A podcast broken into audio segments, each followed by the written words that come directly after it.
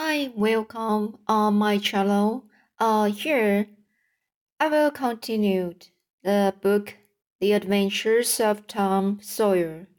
So now, uh, when the middle of the afternoon came from being a poor poverty stricken boy in the morning, Tom was literally rolling in wealth. So now he had besides the things before mentioned, twelve marbles, part of the juice hop, a piece of blue bottle glaze to look through, a spool cannon, a key that wouldn't unlock anything, a fragment of chalk, a glaze stopper of a decanter, a tin soldier, a couple of tadpoles, six firecrackers, a kitten with only one eye, a brass doorknob, a dog collar. But no dog, the handle of a knife, four pieces of orange peel, and a uh, dilapidated old window sash. He had had a nice, good idle time all the while, plenty of company, and the fence had three coats of whitewash on it. If he hadn't run out of whitewash, he would have bankrupted every boy in the village. Tom said to himself that it was not such a hard world, after all. He had discovered the great law of human action, without knowing it, namely, that in order to make a man or a boy in covet a thing,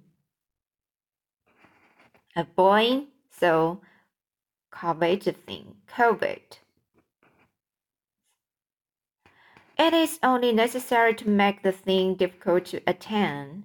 If he has been a great and wise philosopher like the writer of this book, he will know now I have comprehended that work consists of whatever body is obliged to do, and that play consists of whatever body is not obliged to do and this would help him to understand why constructing art artificial flowers or performing or on a treadmill is work, while loading tampons or climbing Mount Blake is only amusement. There are wealthy gentlemen in England who drive four horse passenger coach coaches 20 or 30 miles on a daily line in the summer because the privilege costs them considerable money. But if they were offered wages for a service, that would turn it into work, and then they would resign. The boy mused awhile over the substantial change which had taken place in his worldly circumstances, and then wended toward headquarters to report. Chapter 3 Tom was a general triumph and a reward, dismal felicity, commission and omission. Tom presented himself before Aunt Polly, who was sitting by an open window in the prison's rear ward apartment, which was spare best breakfast room, dining room, and library combined the balmy summer air, the restful quiet, the odor of the flowers, and the drowsing murmur of the bees had had their effect. And she was nodding over her knitting, for she had no company but the cat, and it was asleep in her lap. Her spectacles were propped up on her gray head for safety. She had thought that, of course, Tom had deserted long ago, and she wondered at seeing him place himself in her power again in this intrepid way. He said, Mayn't I go and play now, aunt? What? Already? Already? How much have you done? It's all done, aunt. Tom, don't lie to me. I can't bear it. I ain't, aunt. It is all done. Aunt Polly placed small trust in such evidence. She went out to see for herself, and she would have been content to find twenty per cent of Tom's statement true. When she found the entire fence whitewashed, and not only whitewashed but elaborately coated and recoated, and even a streak added to the ground, her astonishment was almost unspeakable. She said, Well, I never. There's no getting around it. You can work when you are a mind to, Tom. And then she uh, deroted the compliment by adding, But it's powerful Selden you are mine, too. I'm bound to say, we'll go wrong and play. But mind you, get back sometime in a week, or I will tell you. She was so overcome by the splendor of his achievement that she took him into the closet and selected the choice, choice apple and delivered it to him, along with an in, improving improving lecture upon the added value and the flavor or treat and the flavor treat took to itself when it came without seeing through virtuous effort. And while she closed with happy scriptural flourish, he hooked a donut. Then he skipped out and saw Sid just starting up the outside stairway that led to the back, led to the bedrooms on the second floor. Clothes were handy and the air was full of them in a twinkling.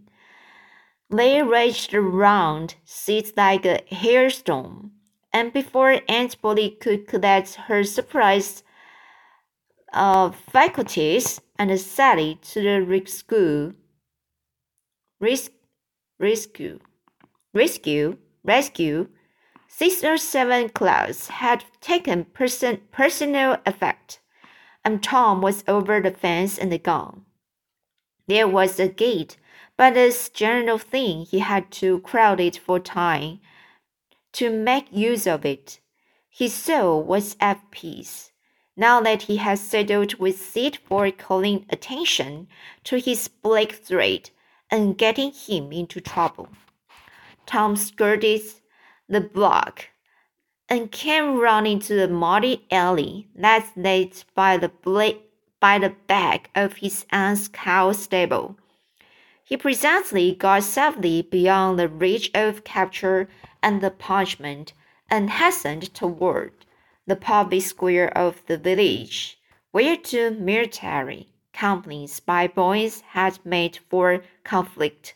According to previous appointment, Tom was general of one of these armies. Joe Harper, a bosun friend, general of the other. These two great commanders did not con condescend to fight in person, thus being better suited to the still smaller fry, but sat to, together on an eminence and conducted the field operations by orders delivered through at Stay Camp. Tom's army won a great victory after a long and hard fought battle. Then the dates were counted, prisoners exchanged, the terms of the next disagreement agreed upon, and a day for a necessary battle appointed, after which the armies fell into line and marched away, and Tom turned homeward alone. As he was passing by the house where Jeff Thatcher lived, he saw a new girl in the garden, a lovely little blue-eyed creature with yellow hair plaited into two long tails, white summer frock, and embroidered, embroidered, embroidered petalates. The fresh crowned hero fell without firing a shot. A certain army Amy Lawrence vanished out of his heart, and left not even the memory of herself behind. He had thought he loved her to distraction. He has regarded his passion as adoration, and behold, it was only the poor little in, partiality. He had been months winning her. She had confessed hardly a week ago. He had been the, the happiest and the, the proudest boy in the world only seven short days, and here in one instant of time she had gone out of his heart like a casual stranger whose visit is done. He worshipped this new angel with furtive eye till he saw that she had discovered him. Then he pretended he did not know she was present. Uh, she she was present, and began began to show off in all sorts of absurd boyish ways in order to win her admiration. He kept up he, this grotesque, grotesque foolishness for some time, but by and by, while he was in the midst of some dangerous gymnastic performances, he glanced aside and saw that the little girl was winding her way toward the house. Tom came up to the fence and leaned on it, leaned on it, grimacing and hoping she would tarry yet a while longer. She halted a moment on the steps and then moved toward the door. Tom heaved a great sigh as she put her foot on the threshold but his face lit up right away, for, it, for she tossed the pansy over the fence a moment before she disappeared. The boy ran around and stopped within the foot or two of the flower, and then shaded his eyes with his hand and began to look down the street as if he had discovered something of interest going on in that direction. Presently, he picked up a straw and began trying to balance it on his nose, with his hand tilted far back. And as he moved from side to side, in his efforts, he edged near, nearer and nearer toward the pansy. Finally, his bare foot rested upon it. His pliant toes, toes, toes closed upon it and he hopped away with the treasure and the dispute round the corner, but only for a minute, only while he could button the flower inside his jacket, next to his heart or next to his stomach. Possibly, for he was not much posted in anatomy and not hypercritical anyway. He returned now and hung about the fence till nightfall showing off as before, but the girl never as exhibited herself again, though Tom comforted himself a little with the hope that she had been near some window, meantime, and being aware aware of his attentions.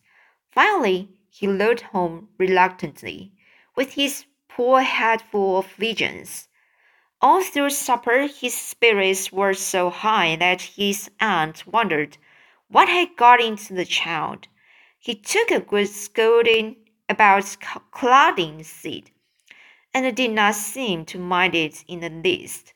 He tried to steal sugar under his aunt's very nose, and got his knuckles rapped for it. He said, Aunt, you don't wake it when he takes, takes it. Well, see, don't torment the body the way you do. You'd be always into that sugar if I wasn't watching you. Presently, she stepped into the kitchen and sat happy in his immunity, reached for the sugar bowl, a sort of growling over Tom which was well nigh unbearable. But his fingers slipped, and the bowl dropped and broken broke.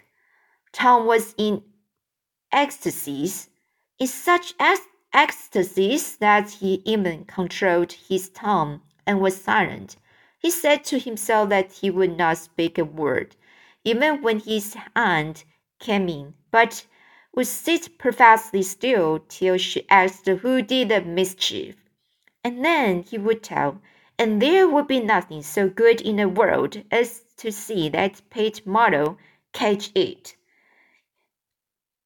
It was so brimful of exultation that he could hardly hold himself when the old lady came back and stood above the rake, discharging lightnings of wrath from over her spectacles. He said to himself, Now is coming, and the next instant he was sprawling on the floor. The potent's palm was uplifted to strike again when Tom cried out, Hold on now! What are you belting me for? She broke it. Aunt Polly paused, perplexed, and Tom looked for a healing pity. But when she got her tongue again, she only said, Oh, well, you didn't get a lick or miss, I reckon. You've been into some or audacious mischief when I wasn't around, like love. Then her conscience reproached her, and she yearned to say something kind and loving, but she judged, judged that that would be construed, construed, into a confession that she had been in the wrong, and discipline forbade that. So she kept silence and went about her affairs with a troubled heart. Tom sat in the corner and exalted his oaths. He knew that in her heart his aunt was on her knees to him, and he was morosely gratified by the conscience, consciousness of it. He would hand out no signals. He would take notice of none. He knew that the yearning glance fell upon him, and now and then threw a film of tears, but he refused recognition of it.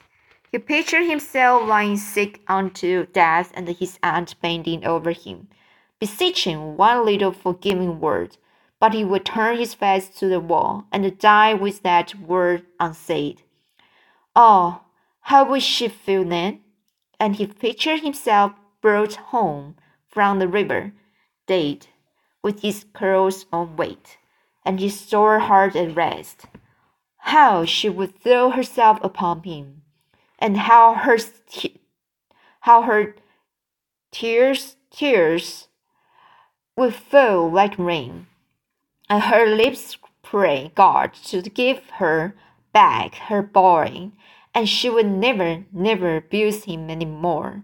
But he would lie there, cold and white, and make no sign. A poor little sufferer whose griefs were at an end. He so worked upon his feelings with the path, pathos of these dreams that he had to keep swallowing. He was so like to choke, and his eyes swam in a blur of water which overflowed when he winked, and ran down and trickled from the end of his nose. And such a luxury to him was this painting, painting of his sorrows that he could not bear to have any worldly cheer, cheer, uh, cheeriness of or, or any grating delight intrude upon it. It was too sacred for such contact. And so, presently, when his cousin Mary danced in, arrived with the joy of seeing home again after an occasional visit of one week to the country, he got up and moved in clouds and the darkness out as door as she brought some and the sunshine in as the other. He wandered far from the accustomed haunts of boys, and sought desolate places that were in harmony with his spirit.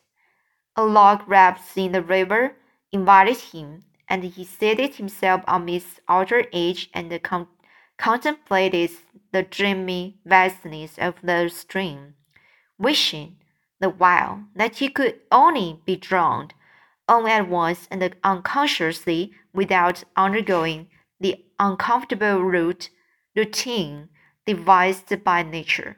Then he thought of his flower, he got it out, rumbled and wailed it, and immediately increased his dismal felicity. He wondered if she would pity him if she knew. So that's it today. And uh, some very uh, sadness uh, around this time, this moment. So, uh, how is it next? I will continue it next time.